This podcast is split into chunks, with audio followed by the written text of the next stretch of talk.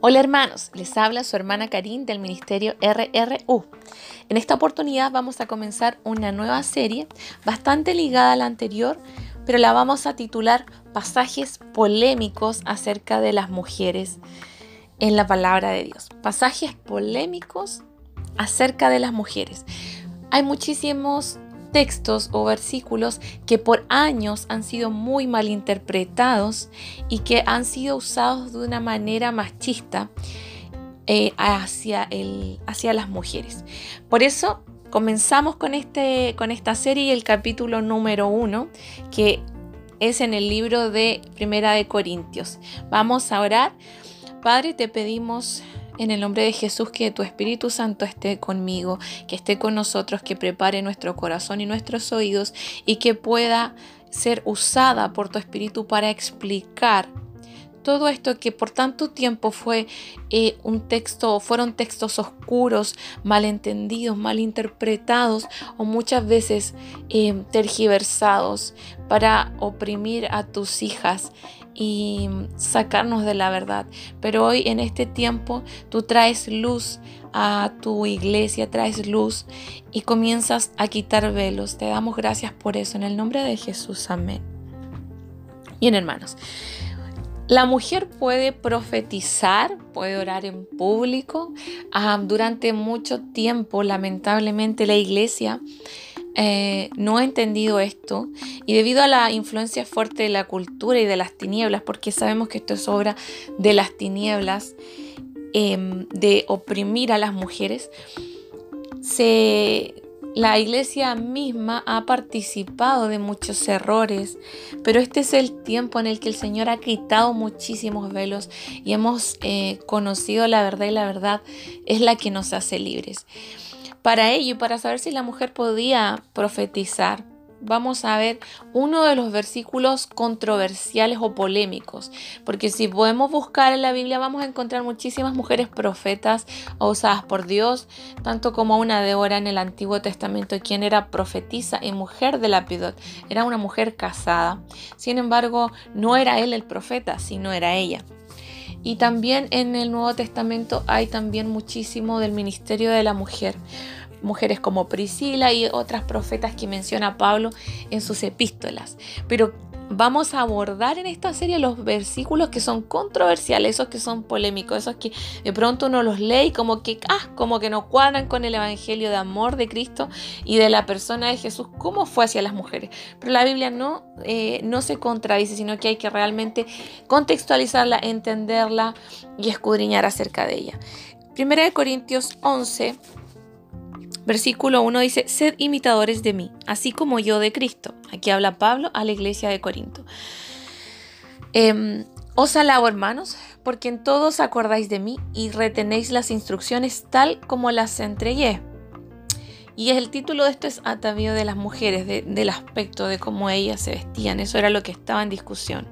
Ahora quiero que entendamos que en, en el libro de Primera de Corintios hay cinco grandes temáticas y las cinco grandes temáticas están eh, separadas y están conformadas de una manera en que Pablo primero plantea el problema, lo determina, lo explica, explica la problemática o de alguna manera eh, traspasa lo que eran las problemáticas o las dudas de esta, de esta congregación en particular, de Corinto. Estamos hablando de la iglesia de Corinto. No estamos hablando de algo general, sino que había una problemática en esta iglesia e incluso ustedes pueden ver en otros em, capítulos anteriores en donde les dice a la iglesia de Corinto que era una iglesia carnal, una iglesia niña, que aun cuando él estuvo eh, un año y seis meses antes predicando, levantando la iglesia de Corinto, él dijo, no les pude hablar como a espirituales, no les pude hablar, sino que tuve que hablarles como a niños, como a carnales, porque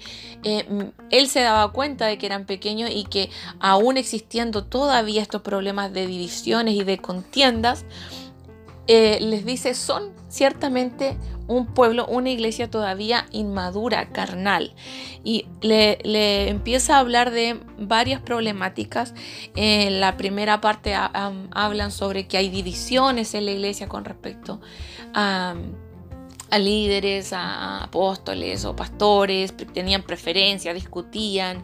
Entonces podemos ver, para contextualizar, que era una iglesia con bastante dificultad.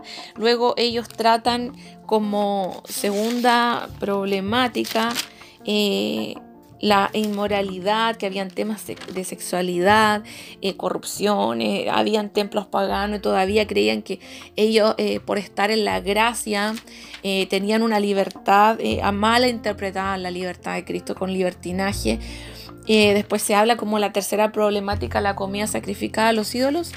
Y como cuarta problemática de esta iglesia era con respecto al desorden que había en las reuniones, que habían experiencias eh, con el espíritu, algunos hablaban en lengua, por eso habla mucho de los dones, dice que era una iglesia que tenía muchísimo eh, la activación de los dones espirituales, la profecía, Dios los usaba, em, el poder del Espíritu Santo se manifestaba, entonces se manifestaba en uno, en otro, y de repente había un desorden, unos profetizaban, otros hablaban en lengua, y, y Pablo le empieza a tratar de decir, está muy desordenado, no es así. Pero siempre cuando leemos una problemática aparte, eh, él dando a conocer la situación de ellos, lo que ellos pensaban. Es como diciendo, eh, Corinto le decía, mira, nosotros creemos esto. Y Pablo lo replica en su carta y luego él entrega la visión del Evangelio y lo correcto y lo corrige. Ya, teniendo eso en claro, en mente, versículo 4 dice, todo varón que ora o profetiza con la cabeza cubierta afrenta su cabeza, pero toda mujer que ora o profetiza con la cabeza descubierta afrenta su cabeza, porque lo mismo es que si se hubiese rapado. ¿Qué está diciendo aquí? Que, em, que al decir afrenta está diciendo deshonra o avergüenza. Pero antes en el versículo 3 dice, pero quiero que sepas pero quiero que entiendan que Cristo es la cabeza de todo hombre, dice en la Reina Valera de todo varón. Y el varón es la cabeza de la mujer, pero ¿qué mujer de la mujer casada? O sea, el hombre es cabeza de su propia esposa. Voy a hacer una lectura de la Reina Valera y luego vamos a leer otra versión que generalmente las versiones más modernas eh, explican mejor este pasaje y lo hacen más entendible. Dice, em, versículo 6, porque si la mujer no se cubre, que se corte también el cabello. Y si le es vergonzoso a la mujer cortarse el cabello o raparse, que se cubra porque el varón no debe cubrirse la cabeza, pues él es imagen y gloria de Dios, pero la mujer es gloria del varón, porque el varón no procede de la mujer, sino la mujer del varón. Y tampoco el varón fue creado por causa de la mujer, sino la mujer por causa del varón, por lo cual la mujer debe tener señal de autoridad sobre su cabeza por causa de los ángeles. Hasta este punto es la explicación de, de, de la iglesia de Corinto, la visión de ellos y Pablo la plasma aquí. Luego del punto, versículo 11 dice, pero en el Señor, pero en el Señor, ni el varón es sin la mujer, ni la mujer es sin el varón, porque así como la mujer procede del varón, también el varón nace de la mujer, pero todo procede de Dios. Juzgad vosotros mismos. ¿Es propio que la mujer ore a Dios sin cubrirse la cabeza? La naturaleza misma no les enseña que al varón le es deshonroso dejarse crecer el cabello. Por el contrario, a la mujer dejarse crecer el cabello le es honroso, porque en lugar del velo le es dado el cabello. Con todo esto, con todo esto, y con toda esta explicación que les doy, si alguno quiere ser contencioso, que es peleador, nosotros no tenemos tal costumbre ni en las iglesias de Dios. ¿Qué costumbre? No tenemos esa costumbre que ustedes quieren imponer. Entendamos que probablemente esta carta la escribieron los varones que, que, tenían desacuerdo con que había mujeres profetizando eh, y no se colocaban un velo en la cabeza. Y según las tradiciones de ellos, la mujer que estaba casada eh, era deshonroso para el marido si ella no se cubría la cabeza y las mujeres que se rapaban eran las mujeres prostitutas, por lo que más o menos es la cultura. Pero era algo deshonroso. Em, entonces, de alguna manera, ellos decían que no era correcto que la mujer orara o profetizara, o sea, como diciendo, ella puede orar o profetizar. No está en discusión si ella podía orar o no, o si podía profetizar o no en público. La cosa era que decían, em, que tenía que cubrirse con un velo.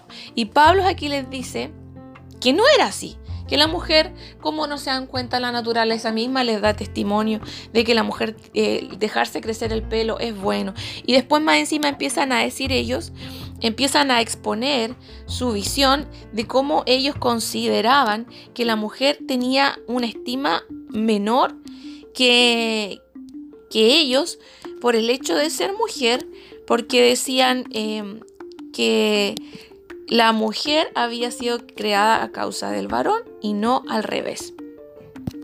Pero Pablo después les explica. Ahora, hermanas, este pasaje yo sé que es complicado, pero escuchen bien. Primera de Corintios 11 está escrito en una figura retórica que se llama quiasmo. Y es una forma en la que se empieza a explicar una historia y luego eh, se empieza a desenrollar eh, como al revés, está como escrita al revés. Ya eh, pueden escudriñar acerca de lo que es un quiasmo para que lo puedan entender mejor. Sin embargo, para que alguien pueda comprender esto, tiene que entender la forma literaria en la que está escrita. No es la manera tradicional en la que uno habla, porque aquí Pablo, vuelvo a decir, está explicando primeramente una problemática, una visión de los hermanos de Corinto, que todavía, lo, por eso lo primero que les dice él, quiero que entiendan que Cristo, que Jesús es en la cabeza de todos ustedes, no es como ustedes dicen, es como diciéndoles, sométanse a Dios. Por eso después le dice, pero en el Señor, ni el varón es sin la mujer, ni el hombre, ni, ni el hombre sin la mujer, ni la mujer sin el hombre. Porque aquí le está explicando, le está amonestando de que ellos no se están queriendo sujetar a Cristo, sino que están en su propia opinión diciendo las cosas. Y ciertamente dice que el hombre es cabeza de su propia mujer, porque es de la familia, en la familia. Una cosa es la familia y otra cosa es la iglesia. Entonces, em, aquí vamos a leer Dios habla hoy, la traducción de Dios habla hoy. Versículo 2. Primera de Corintios 11, versículo 2. Dice, los felicito porque siempre se acuerdan de mí y mantienen las tradiciones que les transmití.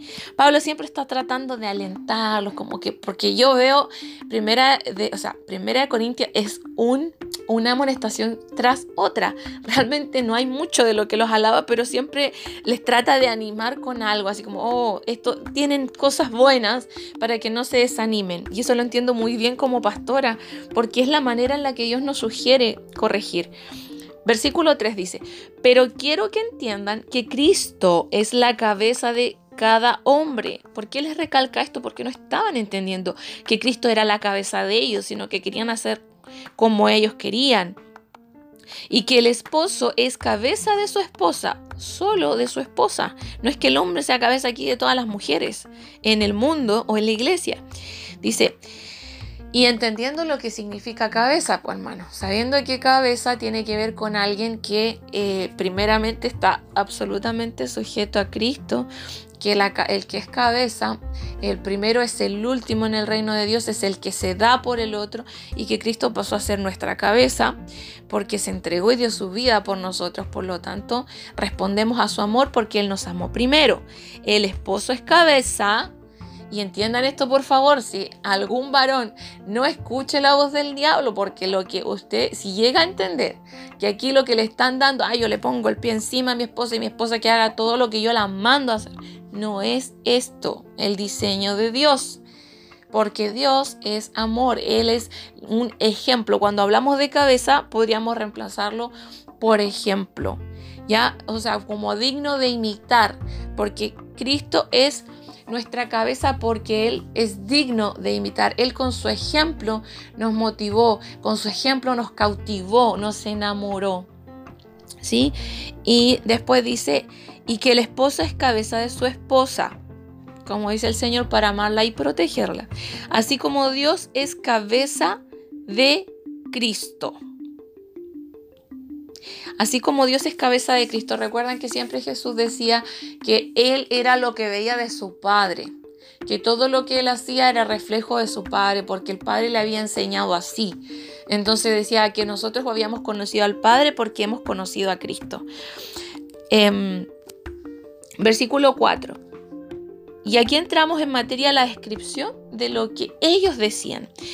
Si un hombre se cubre la cabeza cuando ora, o cuando comunica mensajes proféticos, deshonra su cabeza, la avergüenza. Ellos pensaban eso. ¿Y cómo tú puedes, cómo un hombre va a deshonrar a Cristo no, eh, al cubrirse la cabeza? Eso no tiene sentido. Tú no vas a deshonrar porque te pones un paño, un velo encima de la cabeza. Pero eran las costumbres, entendamos que era la costumbre de ellos, que tenía un simbolismo y era parte de su cultura de algunos judíos que estaban por ahí. Dice, en cambio, si una mujer no se cubre la cabeza cuando ora o cuando comunica mensajes proféticos, deshonra su cabeza. Es igual que estuviera rapado, porque casi era casi para ellos como decir, ah, está diciendo que no está casada, que no hay autoridad sobre ella, porque ellos pensaban que eso era la representación de que ella estaba casada, que ella eh, tenía esposo, tenía marido. Y las mujeres rapadas eran las que no tenían esposos, pero que eran prostitutas. Em, porque si una mujer no se cubre la cabeza, más vale que se la rape de una vez, decían ellos. Pero si la mujer considera vergonzoso cortarse el cabello o raparse la cabeza, entonces que se cubra. Esa era la discusión que tenían.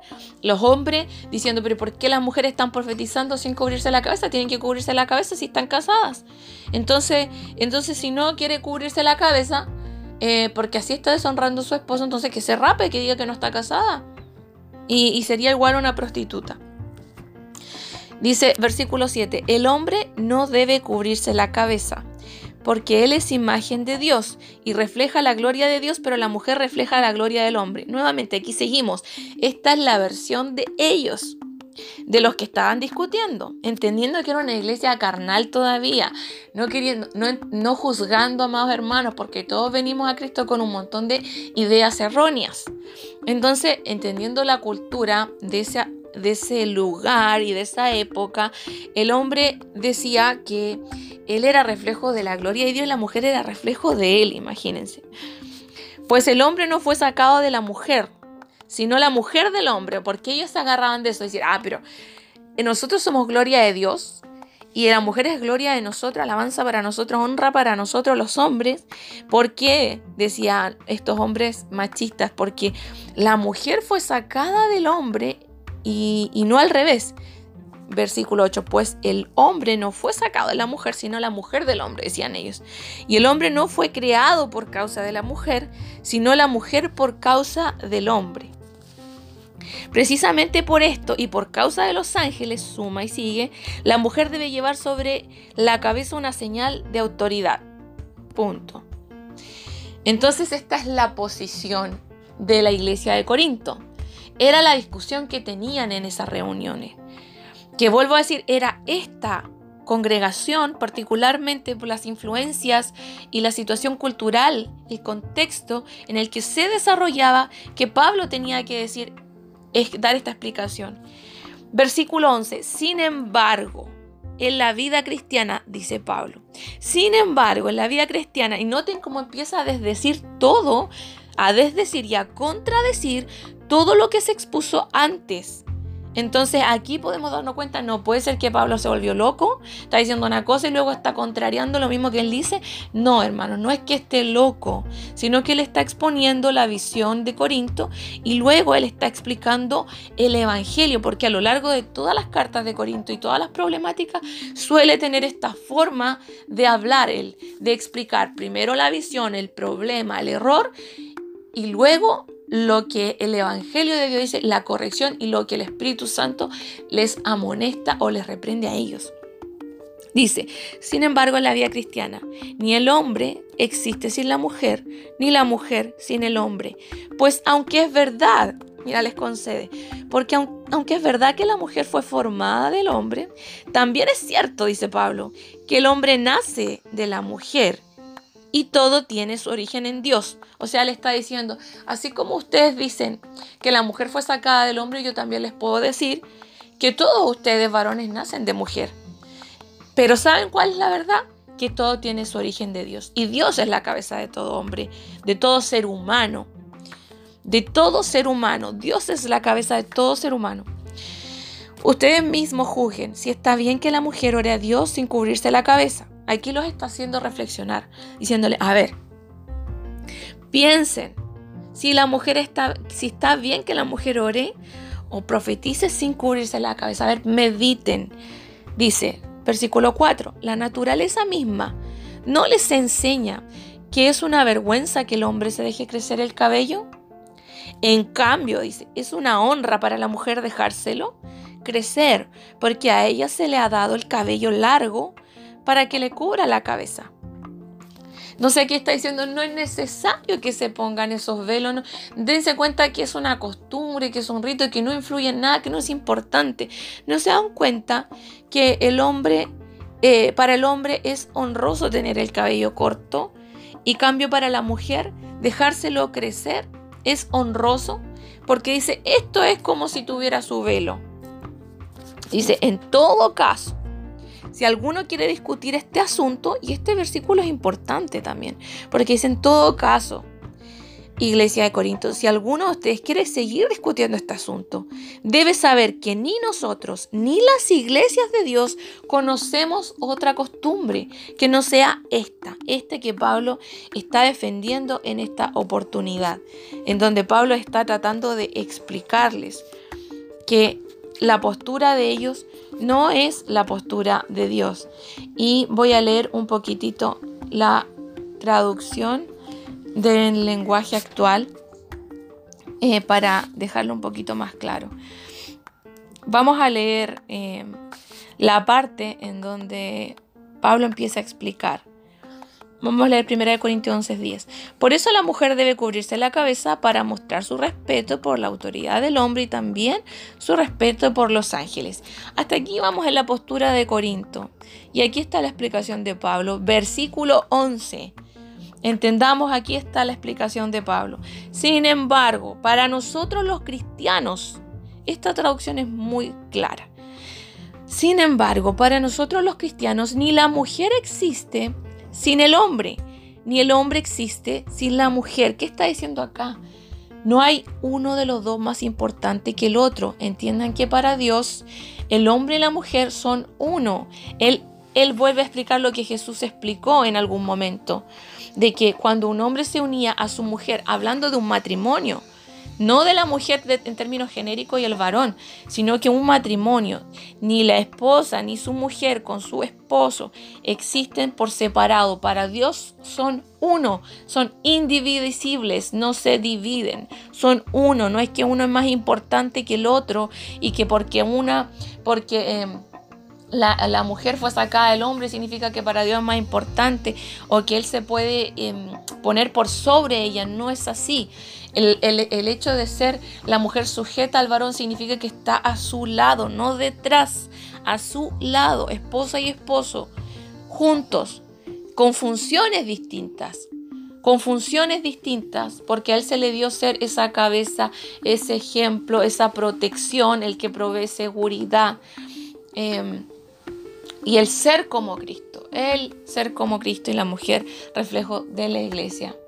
En ese sentido.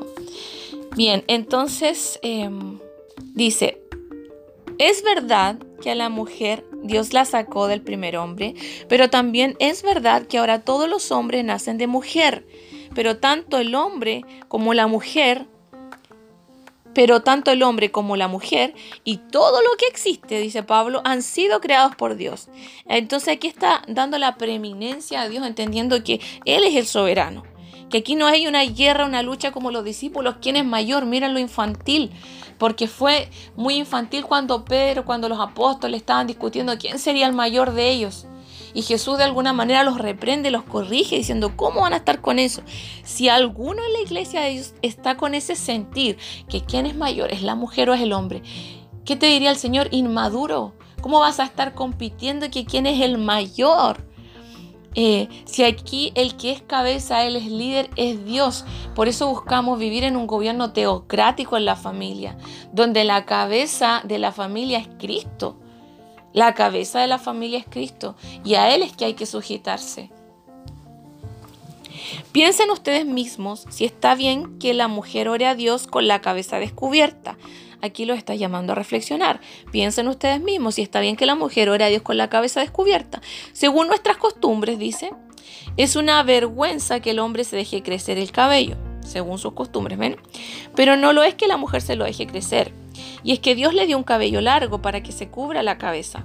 En todo caso, si alguien no está de acuerdo con esto y quiere discutirlo, le digo que ni nosotros ni las iglesias de Dios conocemos otra forma de actuar. Entonces, y aquí finalizamos con la lectura, hermanos. Eh, les leí muchísimas versiones porque me parece importante que estos versículos que son tan... Em, a veces resultan como enigmáticos, para algunos misteriosos, para otros eh, parecen ser eh, versículos polémicos, a veces contradictorios, nos podemos dar cuenta que estudiándolos no realmente no no es que sea un misterio, sino que hay que realmente escudriñarlos y entender la forma en la que están escritos. Y como vuelvo a decir, aquí es sumamente importante el comprender que Pablo eh, en el capítulo 11, si lo leemos, vamos a pensar que primero tiene una, una postura y luego cambia la postura defendiendo lo contrario. Y eso no podría ser, sino que más bien él está exponiendo la situación y al leer toda la carta de Corintio uno se puede dar cuenta de la situación de la iglesia de Corinto que tenía muchísima división, muchísima debilidad, muchísima carnalidad todavía y el contexto en donde estaban influenciados por idolatría, por templos paganos, por gente que se había convertido de los ídolos todavía, donde probablemente había mujeres sacerdotisas también en, los templos paganos y por eso es que no podemos sacar de contexto y decir que esto es doctrina, porque no lo es. Esto es una situación y Pablo incluso la explica y la eh, la enmienda, la, hasta la contradice, porque no es parte del Evangelio de Cristo, sino que el del versículo 11 hasta el 16 está la verdad y la amonestación del Señor. Bien hermanos, hasta aquí, hasta un próximo capítulo. Chao, chao.